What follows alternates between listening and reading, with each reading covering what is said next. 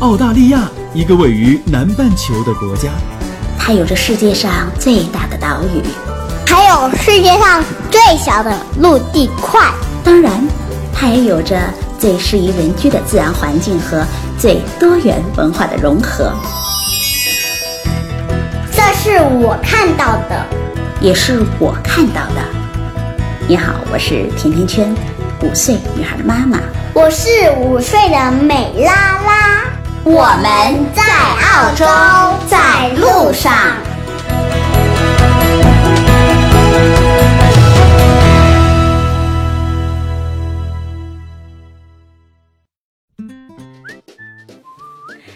大家好，甜甜圈在澳大利亚的悉尼向你问好。过去的一周，整个澳洲的媒体还有华人圈里，大家最最聚焦着的有一件事，就是备受瞩目的华人移民家庭林家灭门血案啊，历时了七年，终于有了结果。七年过去了，尘埃落定，林被告林生的妹夫。被裁定谋杀罪名成立了。那二零零九年发生的华人移民家庭的这个灭门惨案，当时震惊了整个澳洲，被形容为澳大利亚华人社区中最为惨烈和最重大的。谋杀案件，那林氏一家五口在位于悉尼 A 平家里啊，就遭到了谋杀。那五名的遇害者就包括林氏的夫妻、他们的两个儿子，还有妻子的妹妹。那十五岁的女儿，由于案发的时候啊，在海外游学，就幸免于难了。看着新闻里八十多岁的林氏的父母啊。顶着酷暑到墓地的画面，真的是让人非常的心酸。现在也让所有关注这个案子的人们心里的石头落地了。在这里，也希望所有海内外的朋友们能够平平安安。澳洲是一个移民国家，那在海外的华人给我的感觉是非常的热情，也很热心的。当我们来到一个人生地不熟的地方，突然之间遇到了突发事件，这个时候。怎么办？所以这一期我也想特别和大家分享一下关于澳洲华人公益金。这个成立于一九九零年的公益金啊，目前是澳大利亚最大的华人慈善组织，影响非常的广泛。它不仅能为需要协助的特定社区的项目提供资助，而且在危急的情况下，能为所有需要的人们提供紧急的援助以及拨款。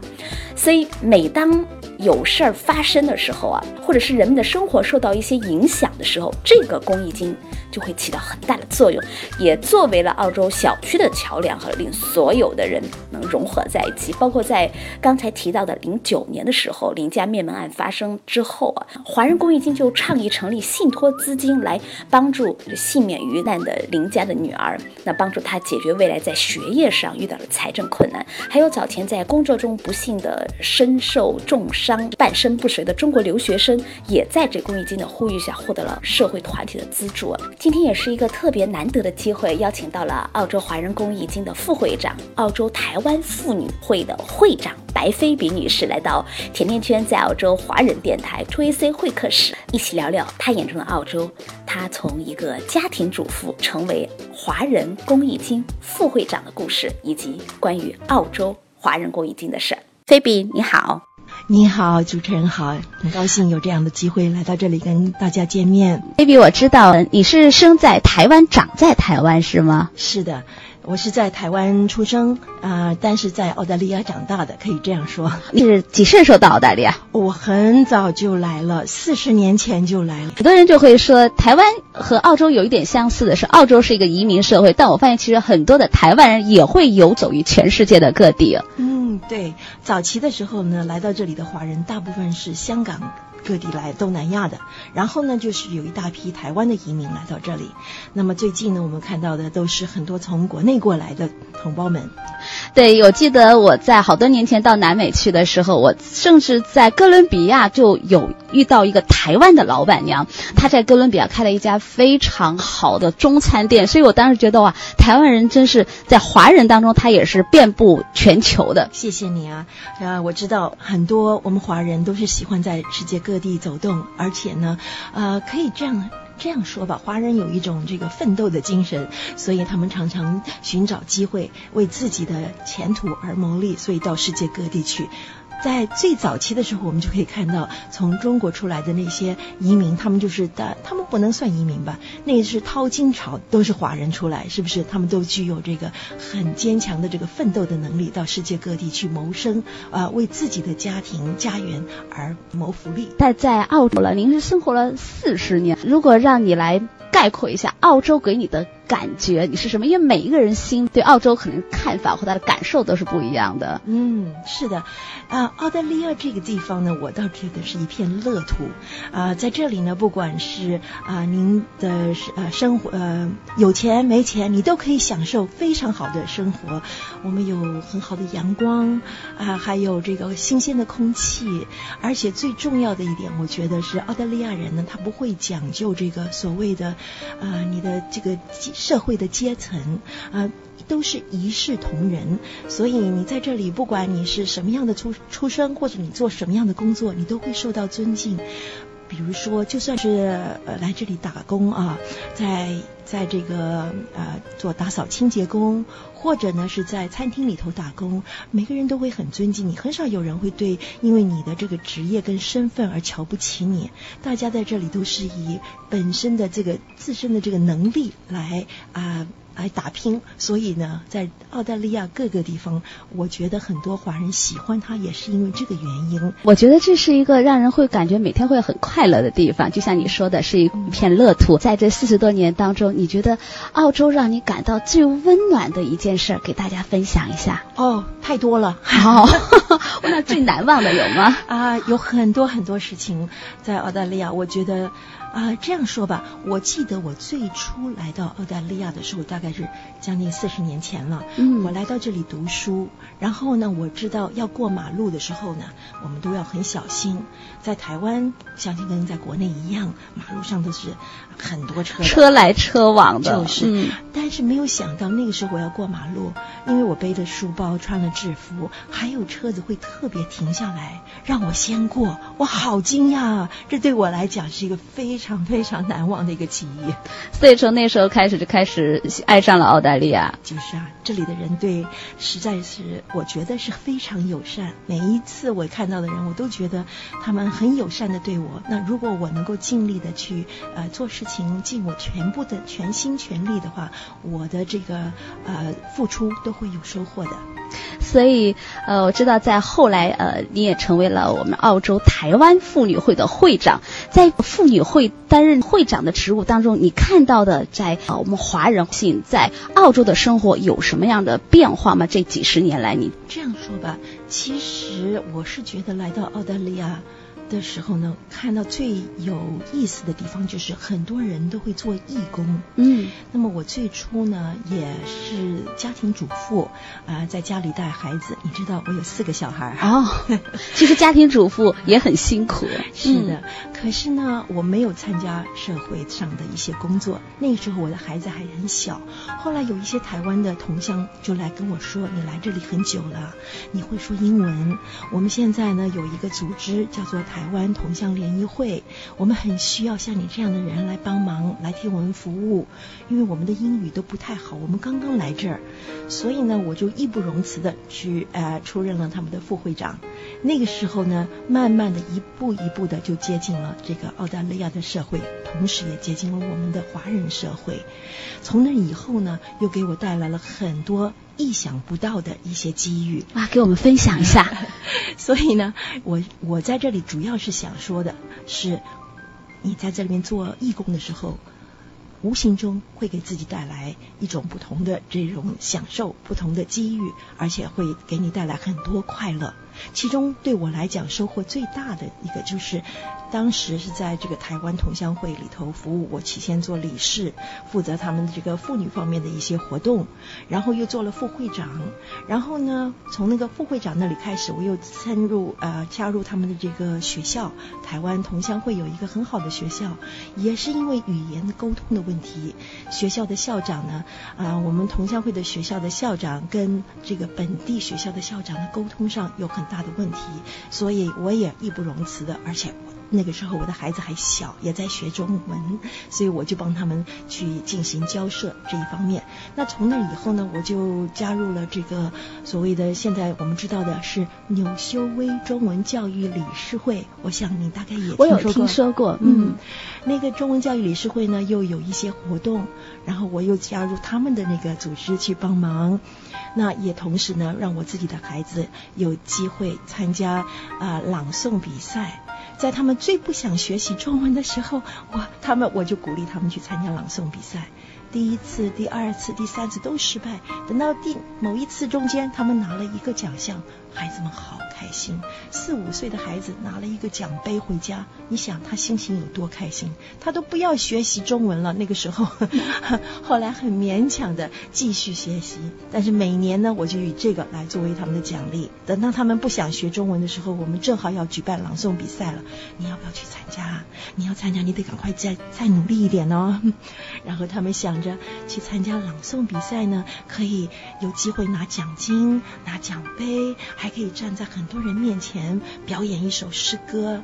那么最重要的呢，是当他们表演完了这一首滚背的滚瓜烂熟的诗歌，到了年尾家里有客人来时候，他们还可以表演一下。所以这个孩子呢，无形中就给他很大的一个鼓舞。所以我很庆幸，到今天我的孩子。都可以说一几句中文，不是特特别流利，但是可以说一些，所以这也就是参加社团活动的另外一个好的地方。但是呢，除此之外呢，我参加了这个社团活动以后呢，他们也是需要一些人的支持。那个时候，很多台湾来的移民啊，都呃，第一。因为家庭很忙，第二因为语言的关系，那么我就开始代表台湾啊同乡们在这参加了这个纽秀威中文教育理事会。慢慢的从那个教育理事会呢，我又做到他们的啊副主席，一直到做主席，做了四年的主席。主要的目的就是鼓励孩子们在澳大利亚这一片乐土上有学习中文的机会啊，而且呢，我自己呢也有服务社会的机会。就是一步一步的这样走来，呃，从那以后呢，又进入了另外一个更精彩的世界。那就是进入了广播世界。对，我知道你也是一个媒体人。其实刚才你有提到，呃，华人在澳洲学中文，我发现越来越感觉到，在澳洲的华人的第二代、第三代的小朋友们，现在对于学习中文的热情，其实也越来越浓厚了。是的，这个跟我们的社会有很大的关系。嗯，最最初当我的孩子出生的时候，第一个老大跟老二出生了。我如果跟他们说啊中文的话，在别人的面前，他们有的人是很不高兴的，嗯。他们会觉嫌说啊你讲这个话我听不懂啊，嗯。他们觉得我不尊敬他们，所以就会对我有一个很有意见的看法。那么后来等到老二、老三出生了以后，当我在别人面前跟他们用中文交流的时候，啊。我的澳洲朋友马上说：“哎呀，你会讲中文，你可以跟你的孩子讲中文，他们太有福气了，还可以学习中文。这就是我们在这里的社会上的一种改变。所以从那以后呢，我们看到越来越多的人开始对学习中文感兴趣，孩子们也开始呢对学习中文越来越有信心。”所以也是靠着像纽修威中文教育理事会这样的一个组织，不断的努力，在鼓励孩子们，给予这些啊我们的这些学校，就是社区语言学校，给予他们很好的服务，然后呢，他们可以发展的更多，一直到今天，你看，连我们前几任的总理总理都会说一口流利的中文，而且也很鼓励澳洲的华人继续努力学习中文，不要。放弃。其实中文的在社会的流行，也鼓舞了很多到澳洲的华人，他们的社会地位或者是在参政议政方面的很多的热情啊。那我还知道，其实您刚才有提到这个澳洲华人公益金啊，您在里边也担任了很重要的职务。哎，跟我们说一说这个澳洲华人公益金是怎么来的？OK。啊，其实呢，我参加这个澳洲华人公益金呢，也是因为最初啊有这个台湾同乡会的原因啊。那个时候呢，参加了一些活动，然后就认识了黄兆强医生，也是我们前上议员。黄医生呢是非常支持华人社团的各式各样的活动。那么我认识他了以后，他就说来参加我们公益金，我们都是为这个社会做一些事情，不要让澳大利亚的。公民。呃，本地的人认为我们华人来到这一块乐土上，只是自己在自己打开门，自己跟自己玩，而没有对他们的这个社会呢有任何的贡献。既然我们住在这个社会里头，我们是一这个社会的一份子，所以我们也应该对这个社会有一些贡献。听了他这一番语言呢，我是心里是非常非常感动，所以呢，无形中呢就跟着他走入了越来越多的这个华人的社团。那个时候参加华人澳洲华人公益基金会的时候很很早，大概是哦将近有二十年前了。嗯，然后呢，从那里开始呢，他们我看到他们做了很多非常有意义的工作。比如说有地震的时候，他们会出来募款，啊，比如说这个海啸的时候，他们也会有人站在街头来帮忙募款。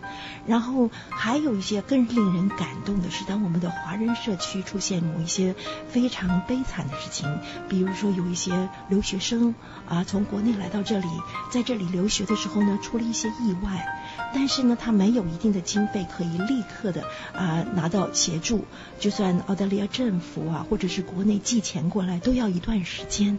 那么华人公益基金会就有一个特别的服务，就是紧急救护。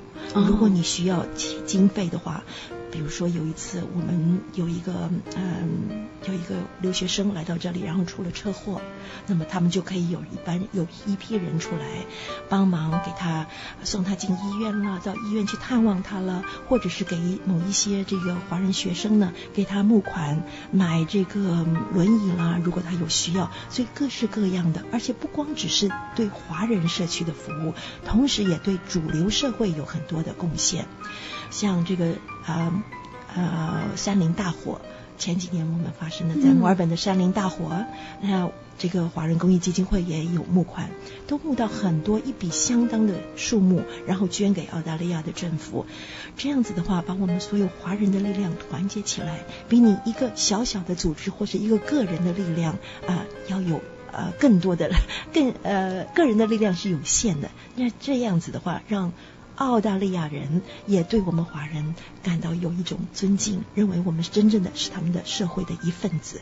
刚刚您提到啊，这个华人公益金，其实我感觉到它不仅仅是在发生大事的时候，受到一些重大的灾害的时候。公益金在协助他们。其实，对于社区里每一个华人，他如果是遇到了一些紧急情况，也能够求助的公益金。上周的时候，我们都知道轰动华人的林家灭门案有了一个结局了。当时在好多年前案子刚发生的时候，公益基金就曾经有对林家的女儿有过资助。对的，对的，你的记忆很好，很好。对，我就感觉到，其实这个公益金会对每一个在澳洲的华人都会有帮助。是的。那个时候发生这个林家的灭门案的时候呢，我们知道他的女儿去出游，跟学校出去，刚刚回来，发现他全家都没了。所以那个时候我们心里想，像这样的孩子，那个时候他好像只有十几岁啊，十五对一个女孩子，一个年轻的女孩。那么他应该会有一笔遗产能够给他，但是到底有多少，那时候还不清楚。我们华人公益基金会里头的人是，我们就这样说，让他感受到我们华人社会对他的关注，很温暖，有一个温暖。所以不管是多少，我们只要能够募到一笔基金，给他作为他的学费，还有他临时居住所需要的一些经费，这样让他觉得他不是一个人在澳大利亚，还有很多关心他的人，让他感受到社会的温暖。所以那个时候我们就举办了一个这样的活动。但是我们每年呢有两次固定的活动，嗯，一个呢是一年一度的，就是 annual dinner，我们的年会，每一年都会有。然后另外一个呢就是中国新年，我们都会有一个非常大的慎重的，就是团拜，各个不同的社团一起来欢庆中国新年。所以这个呢也是我们今年马上就要举办的。二零一六年，华人公益金分享一下有做了哪些让大家特别温暖的事儿哦。有太多了，啊我这样说吧，我们有一些基金呢是放在银行里头不能够动用的。每年我们用这个基金的这个利息拿来捐助给社会。其实任何一个组织，只要是非盈利的组织，而且他拿出来的用处都是对社会福利的，都可以来跟我们申请。所以每年来申请的社会组织很多，有医院的，也有各个社团的，同时呢还有比如说像这个嗯跟终身会啊，他们有一些活动，他们来可以给我们申请。啊，各式各样的，包括啊童子军、女童军啊，澳大利亚主流社会的团体都可以来申请。我们每年有一个有一笔基金，就是要分给大家，让大家能够在社会上为社会谋求福利。这是每年年尾的时候我们会公布，嗯，我相信大概是三四月我们就会公布这笔基金，今年又开始了，然后会鼓励各个社团来跟我们申请这笔基金。基金我们知道是在九二年就成立，有二十多年，二十多年的时间了。那现在经过一年又一年大家的努力，募集到这笔金额到底有多大？是这样子的。华人公益基金会呢，可以参加做会员，嗯啊，还有这个呃，就是说终身会员，也可以做信托人，嗯，或者是做我们的 patron，都有各个不同的方式。那么你如果捐出来的钱，你捐了可以捐一万块钱以上，那你就是我们的信托人。我们现在有超过一百多个信托人，所捐出来的这些钱呢是放在银行，我们在银行的户口里头存有超过一百万。嗯，然后每年就拿这笔基金的利息拿来做这个慈善事业，这是我们固定要做的。除此之外，如果有其他的天灾人祸，我们会另外的再做筹款募款活动。那比如说这一次的这个中国新年，我们马上要举行的，我们把当天所收入所有的这个收收入呢，我们当天还会有拍卖，啊，除了这个呃这个呃叫做。呃，票钱的收入以外呢，我们还有拍卖，那么总数加起来，当天晚上还有很多 raffle ticket 呢，我们也会卖。然后呢，所有的钱呢，我们这一次是要捐给这个呃妇女家庭暴力这方面组织。有在这里有个组织是专门为移民而成立的，这个叫做移民呃妇女组织。我们将来这这笔基金呢，将会来提呃提供给他们，让他们能够做更多的。服务，所以对于新移民的家庭的很多的女性来说，当遇到困难的时候就可以求助咱们了。当然了，这是没有问题的。所以今年呢，我们是在这个啊富力宫酒楼，会在二月十一号来举办这样的一个活动。然后，那么其中有大部分的这些费用呢，都是拿来做慈善的。都是捐助给一个组织，而且我们今年的这个主席呢非常卖力啊，这就是谢国军医生啊，他是我们今年的主席。我们的创会的主席是黄兆强医生，他到现在还在我们的里监事会议里头，也是我们的信托人。通过您今天的介绍，我想有更多的华人朋友们能够了解到啊，澳洲华人的公益基金，当他们遇到困难的时候，当或者是整个的社会遇到一些天灾人祸的时候，大家一定会想起这个基金。那我们也想到，现在刚才。您说啊，新年也会有些活动，那新年也快到了，哎，您代表这个华人公益基金给我们所友们来送几句祝福，好不好？当然，当然，我在这里呢非常高兴有这样的一个机会，啊，在这里要祝福大家，就是这个今年的这个呃鸡年呢是一个特别的，这是金鸡，对不对？是，所以我在这里呢祝福大家啊金鸡迎新，吉祥幸福。好，也今天也非常的谢谢啊，菲比托伊 C 会客室。那我们也祝愿澳洲华人公益基金越办越好，给更多的华人带去一些温暖。我们下期节目再见，谢谢你主持人甜甜圈，谢谢。今天就到这里了。如果你对澳洲的留学、移民、置业、投资、吃喝住用行有话要说，可以在节目的下方直接点击我要评论，或者加甜甜圈的微信 FM 甜甜圈的全拼。F m t i a n t i a n q u a n 就可以给我留言互动了。甜甜圈在澳洲，给你说我看到的、听到的、经历着的和感受到的。我们下期再见吧。